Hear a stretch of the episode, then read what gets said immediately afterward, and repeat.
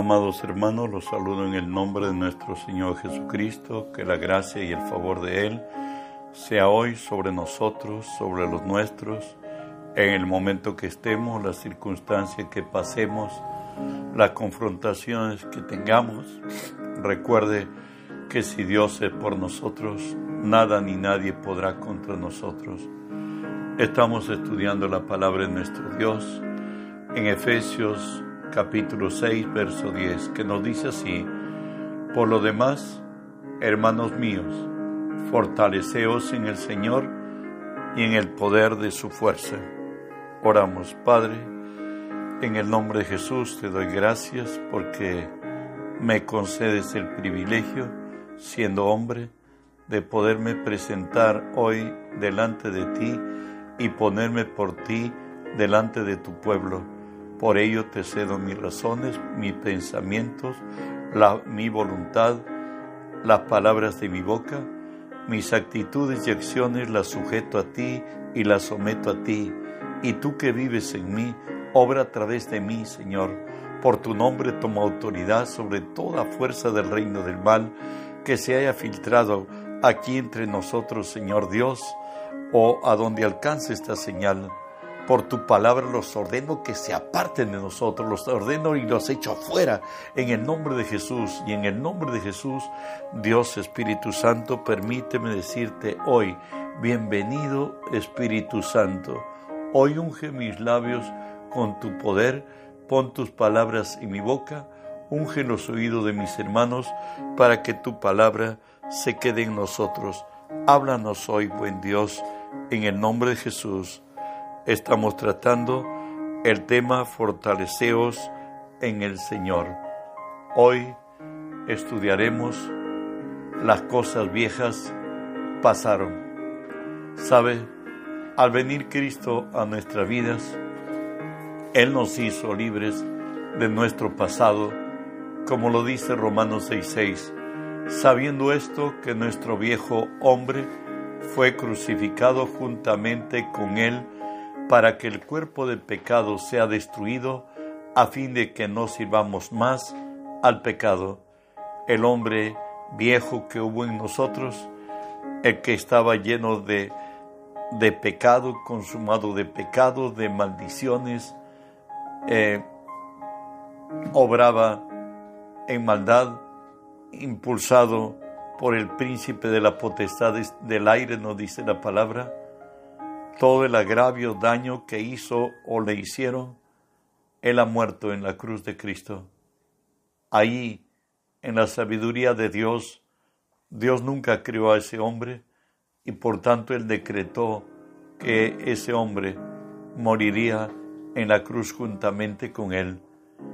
Y de ahí que en Romanos 38, 17 describe la manera como Dios trata con nuestro pasado y nos dice aquí, he aquí, amargura grande me sobrevino en la paz, mas a ti agradó liberar mi vida del hoyo de corrupción, porque echaste tras tus espaldas todos mis pecados.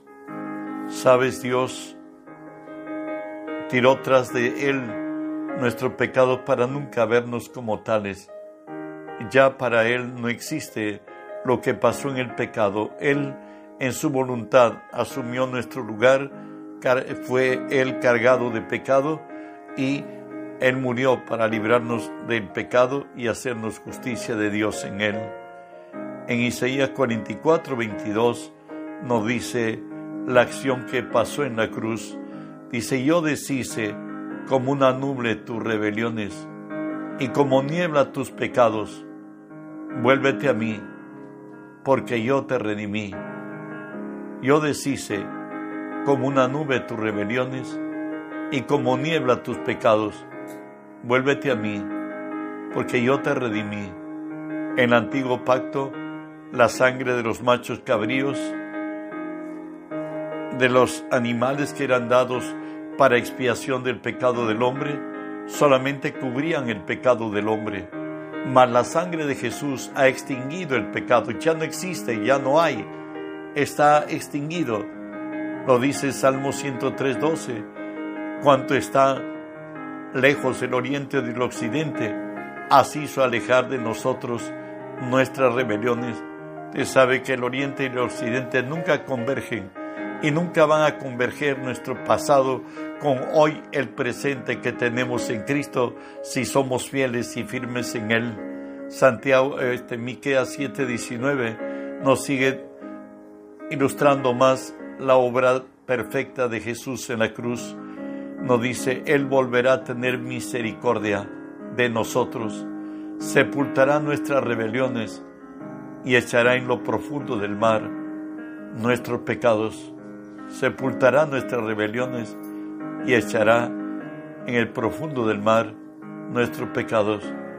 Alguien lo ilustró algo, ha puesto en unas boyas, unos, por cierto, en lo alto, un estandarte donde dice no pescar. Dios no quiere que volvamos a nuestro, a nuestro pasado. El mar es lugar de olvido para el hebreo y es lugar de olvido para Dios, donde para siempre ha sido extinguido y determinado nuestro pecado. En Hebreos 9:14 nos habla mucho más de lo que ha hecho la sangre de Jesús en favor nuestro a ser derramada en la cruz. Cuanto más la sangre de Cristo, el cual mediante el Espíritu Eterno se ofreció a sí mismo sin mancha a Dios, limpiará vuestras conciencias de obras muertas para que sirváis al Dios vivo? Recuerda que hoy somos el templo del Espíritu Santo. Dios, en el pasado con su pueblo de Israel, Él caminó en tiendas y más tarde en el templo de Salomón. Y Dios dijo que ya no va, Él no va a andar en medio de templo hecho por manos de hombres, él determinó vivir en ti, en mí, en quienes hoy por gracia somos alcanzados de la gracia de Cristo y somos pueblos de Él. Pero para que Dios habite en nosotros, lo primero que fue y llegó a nuestras vidas es la sangre de Jesús. Y la sangre de Jesús ha extinguido todo nuestro dolor, toda nuestra vergüenza, todo nuestro quebranto, todo aquello que en el pasado nos determinó o nos determinaron el daño que nos lo hicieron o la herencia que trajimos desde nuestros padres y de los padres de nuestros padres hasta Adán, nuestro padre mayor diría o principal. Bueno, todo ha sido extinguido por la sangre de Cristo y no solamente eso, la sangre trajo la presencia viva de Cristo a, la vida del hombre. Levítico 17:11 nos dice, porque la vida de la, de la carne en la sangre está, y os lo he dado para hacer expiación sobre el altar por vuestras almas, y la misma sangre hará expiación de la persona. Recuerda que la vida está en la sangre. Cuando la sangre de Jesús extinguió nuestro dolor, nuestro quebranto, también dejó la presencia viva de Jesús en nuestras vidas en lo cual nos dice Mateo 26, 28, en la última cena Jesús dijo así, pero esto os digo porque, discúlpeme, porque esto es mi sangre del nuevo pacto, que por muchos es derramada para remisión de pecados. El pacto es el acuerdo entre dos para hacer vida en común. Y ese pacto el día que recibiste a Jesús como Señor y Salvador, se hizo efectivo para Dios y para ti.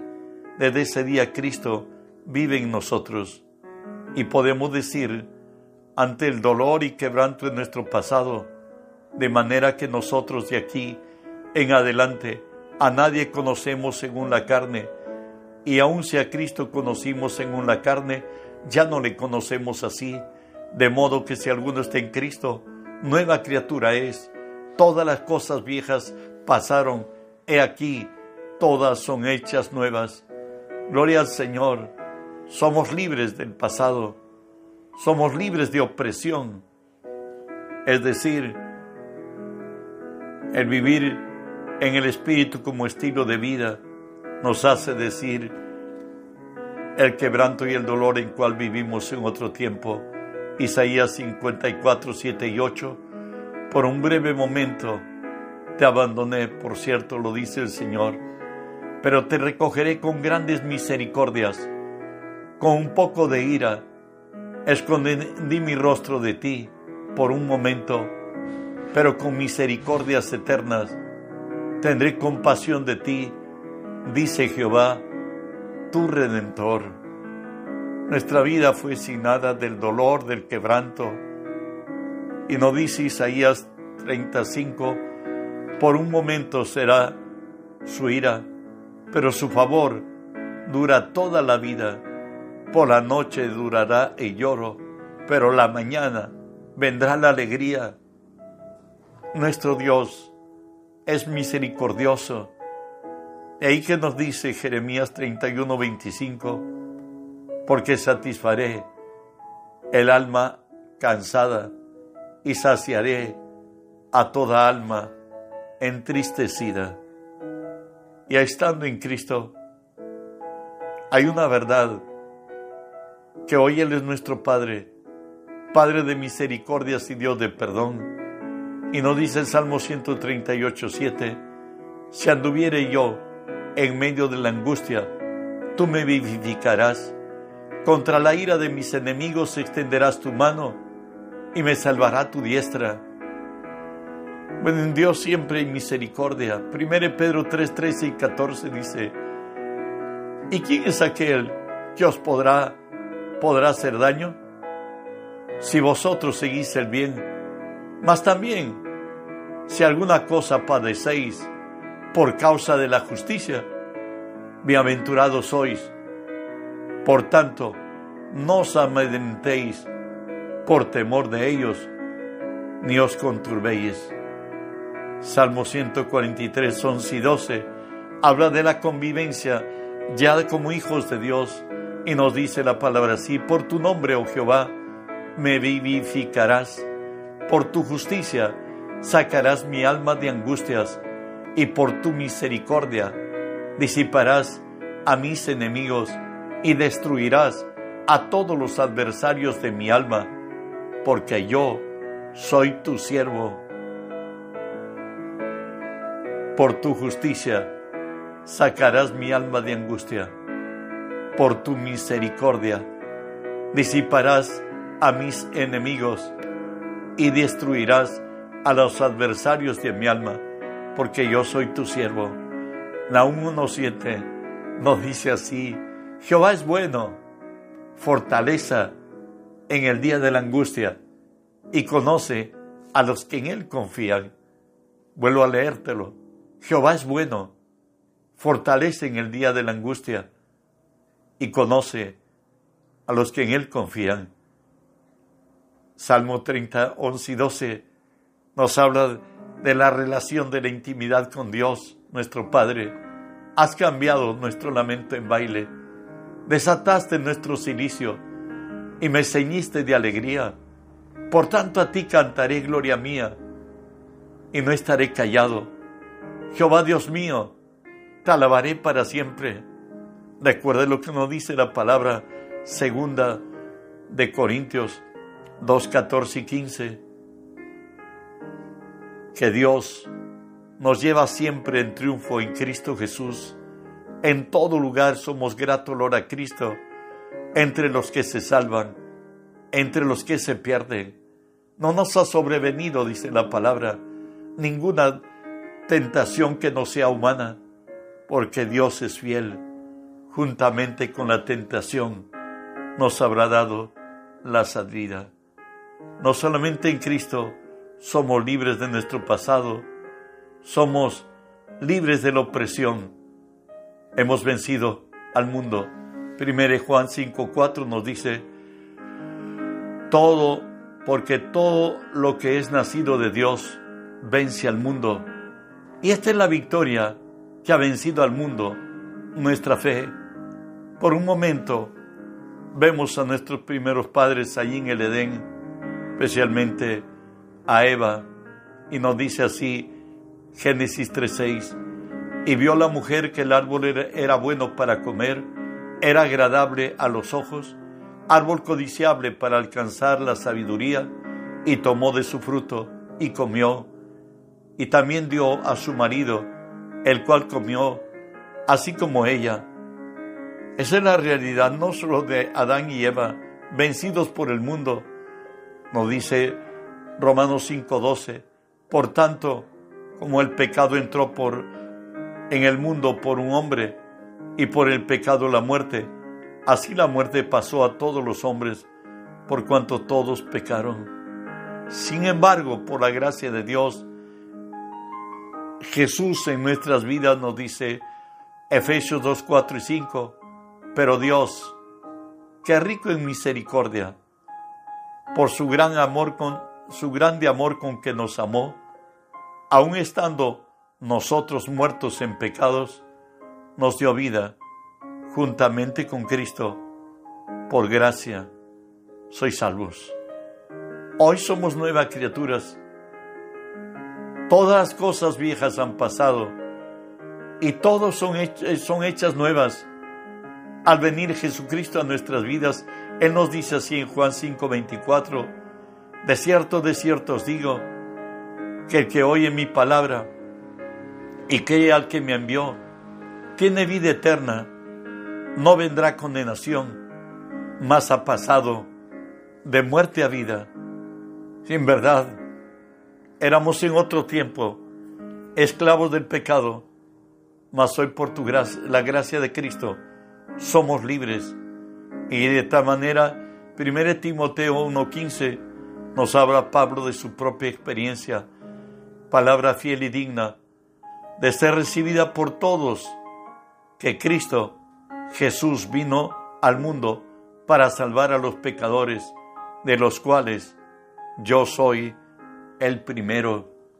Y Romanos 5:20 nos dice, porque la ley se introdujo para el que el pecado abundase, mas cuando el pecado abundó, sobreabundó la gracia más que nuestra maldad, nuestro pecado, la corrupción en la cual vivimos, el dolor o el quebranto en la cual estuvimos, o el desatino que nos determinaba, ha sido la gracia de Dios con nosotros. De ahí que nos dice la palabra Juan 10, 28 29, y yo les doy vida eterna, y no perecerán jamás y nadie los arrebatará de mi mano. Mi Padre que me la dio es mayor que todos y nadie las puede arrebatar de las manos de mi Padre. Hemos sido tomados del mundo, hoy somos de Cristo, somos del pueblo de Él. ¿Saben? El que hemos nacido de Dios, tenemos el testimonio en nosotros. Primera de Juan 1.10 Dice, el que cree en el Hijo de Dios tiene testimonio en sí mismo. El que no cree a Dios le ha hecho mentiroso, porque no ha creído en el testimonio que Dios ha dado acerca de su Hijo. El testimonio es que hoy el Espíritu de Dios vive dentro de ti, que el Espíritu de Dios nos guía a toda verdad que Él es el hombre interior en nuestras vidas, que Él es la voz interior que nos habla y guía nuestros caminos, porque lámpara de Jehová es el espíritu del hombre, la cual escudriña lo más íntimo del corazón. En el antiguo pacto Dios había proyectado esta gracia. Ezequiel 36, 26, 27 nos dice, os daré corazón nuevo y pondré espíritu nuevo dentro de vosotros y quitaré de vuestra carne el corazón de piedra y os daré un corazón de carne y pondré dentro de vosotros mi espíritu y haré que andéis en mis estatutos y guardéis mis preceptos y los pongáis por obra. Eso sucedió cuando Cristo vino en la, a la tierra enviado de su Padre la cual describe Efesios 1, 9 y 10 el propósito de la venida de Cristo y nos dice dándonos a conocer el ministerio de su voluntad, el misterio de su voluntad, según su beneplácito, el cual se había propuesto en sí mismo de reunir todas las cosas en Cristo en la dispensación del cumplimiento de los tiempos.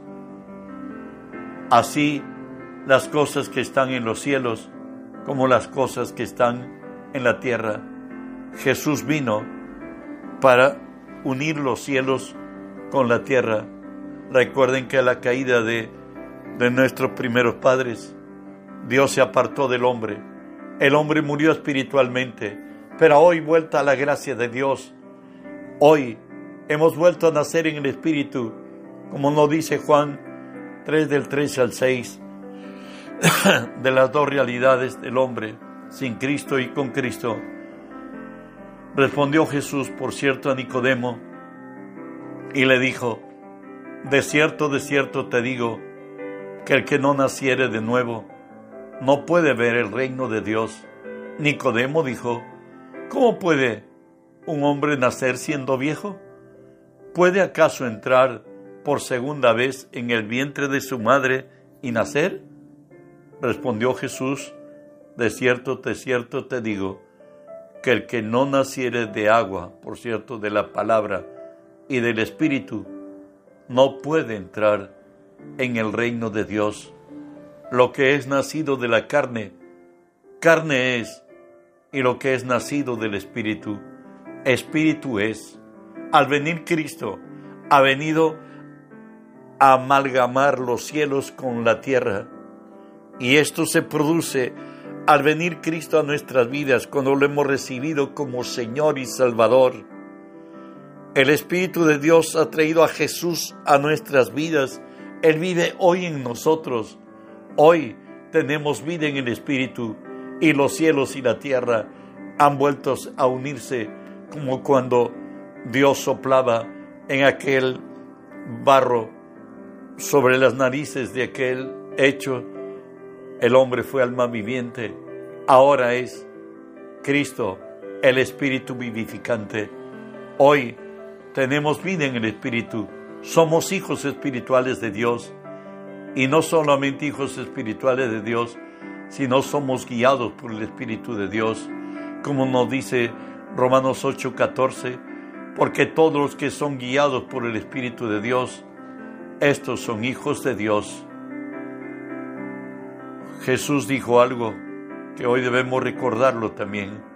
Juan 16, 12 al 14. Aún tengo muchas cosas que deciros, pero ahora no las podéis sobrellevar, pero cuando venga el Espíritu de verdad, Él os guiará a toda verdad, porque no hablará por su propia cuenta, sino que hablará todo lo que oyere y os lo hará saber las cosas que habrán de venir. Él me glorificará a mí, porque tomará lo mío y os lo hará saber. El Espíritu Santo, el mentor y guía del creyente, Él nos va a guiar a toda verdad él nos va a llevar a Jesús. Avanzamos. El estar en Cristo. Fuimos libres del pecado. Hoy, ¿sabe qué? No practicamos el pecado. Primera de Juan 5, 18 lo dice así. Sabemos que todo aquel que es nacido de Dios no practica el pecado, porque aquel que fue engendrado por Dios le guarda y el maligno no le toca. ¿Qué quiere decir esto? ¿Que jamás pecamos nosotros? No. Nuestro pecado, nuestra, el pecado para el creyente es una posibilidad que se le fue de las manos, como que se le escapó. Por eso, primera de Pedro, primera Juan 2.1 nos dice, estas cosas os escribo para que no pequéis. Pero si hubieseis pecado, abogado tenemos para con el Padre, a Jesucristo el justo.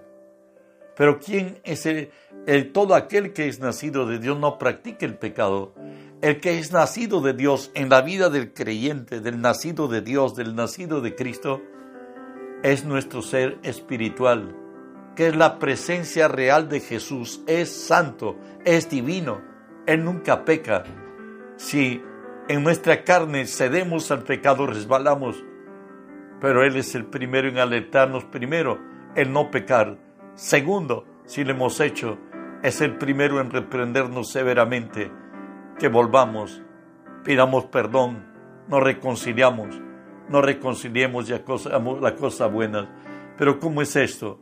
¿Cómo, ¿Cómo se dio en nuestras vidas?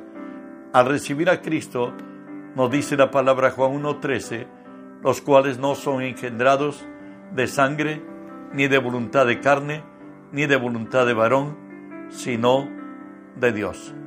Al nacer de nuevo, hemos nacido de Dios. Tenemos los genes de Dios. Dice que hemos sido renacidos no de simiente corruptible, sino de incorruptible por la palabra de Dios que vive y permanece para siempre. Hoy en nosotros está su santidad, está su justicia, está su amor, está su poder, todo lo que es Dios hoy ha venido a ser parte de nosotros. De tal manera que 1 Pedro Juan 3:9 nos dice todo aquel que es nacido de Dios no practique el pecado, porque la simiente de Dios permanece en él y no puede pecar, porque es nacido de Dios. Recuerda que la simiente de Dios es la presencia de Cristo en tu vida y está en tu espíritu. Y tu espíritu es enteramente divino, es lo divino dentro de nosotros, es Cristo viviendo en nosotros. Por tanto, Él no puede pecar. Si se nos fue a nosotros en la carne hacer cosas que no son las correctas, el Espíritu nos hace, nos reprende, nos exhorta y nos lleva al arrepentimiento. Cuando venga Él, dijo Jesús, Él convencerá al mundo de pecado, de justicia y de juicio. Continuó 1 Juan 5:4 nos dice, porque todo aquel que es nacido de Dios vence al mundo. Y esta es la victoria que ha vencido al mundo, nuestra fe. Pero para que demos ese grito de victoria, Gálatas 2:20 nos decía Pablo, con Cristo estoy juntamente crucificado, y ya no vivo yo, mas Cristo vive en mí, y lo que ahora vivo, lo vivo en la fe del que me amó y se dio a sí mismo por mí. Dios en su gracia nos ha hecho libres. Somos libres del pecado. Ya no tiene parte en nosotros. El hombre viejo ha muerto. Dios ya no tiene que cobrarnos, incluso nos dice Romanos 5.1, por la fe tenemos paz para con Dios por medio de nuestro Señor Jesucristo. A través de resucitar Dios a su Hijo de entre los muertos, decretó que el sacrificio obrado en la cruz le agradó, le satisfizo y pagó toda la deuda y todo entregó a las manos de Jesús. Somos libres de opresión. En el pasado, Dios en su misericordia nos extendía su gracia, pero ahora es nuestro Padre y la palabra nos dice que por su gran nombre y por la elección que ha hecho de ti y de mí y de quien nos llamó a Cristo, pues Él nos bendecirá. Él extenderá su misericordia. Al venir a Cristo, hemos vencido al mundo. Estamos muertos para el mundo. Por tanto, busquemos las cosas que están arriba, donde está Cristo, a la diestra del Padre. En Él estamos completos en Él estamos bendecidos. Ahora el Espíritu de Dios vive en nosotros. Tenemos el testimonio dentro de nosotros y Él nos guiará a toda verdad. Por tanto, el que es nacido de Dios no practica el pecado. Recuerde que hay cosas, todo lo podemos, pero más no todo edifica. Todo lo podemos, mas no todo conviene. 1 Corintios 10:23. Que la gracia de Dios esté sobre tu vida, hermano. Extendamos el reino de los cielos. Si estas enseñanzas están nutriendo tu espíritu, te están dando fuerza espiritual, sabes, es bueno extenderlo a mucho más. Jesús dice que Él no vendrá sino antes se ha predicado el Evangelio del Reino a todas las naciones para testimonio de ellos, entonces vendrá el fin. El deseo de Él es que todo el mundo sea lleno del conocimiento de Dios como las aguas cubren la mar. Bendiciones. Que la gracia de Dios sea contigo.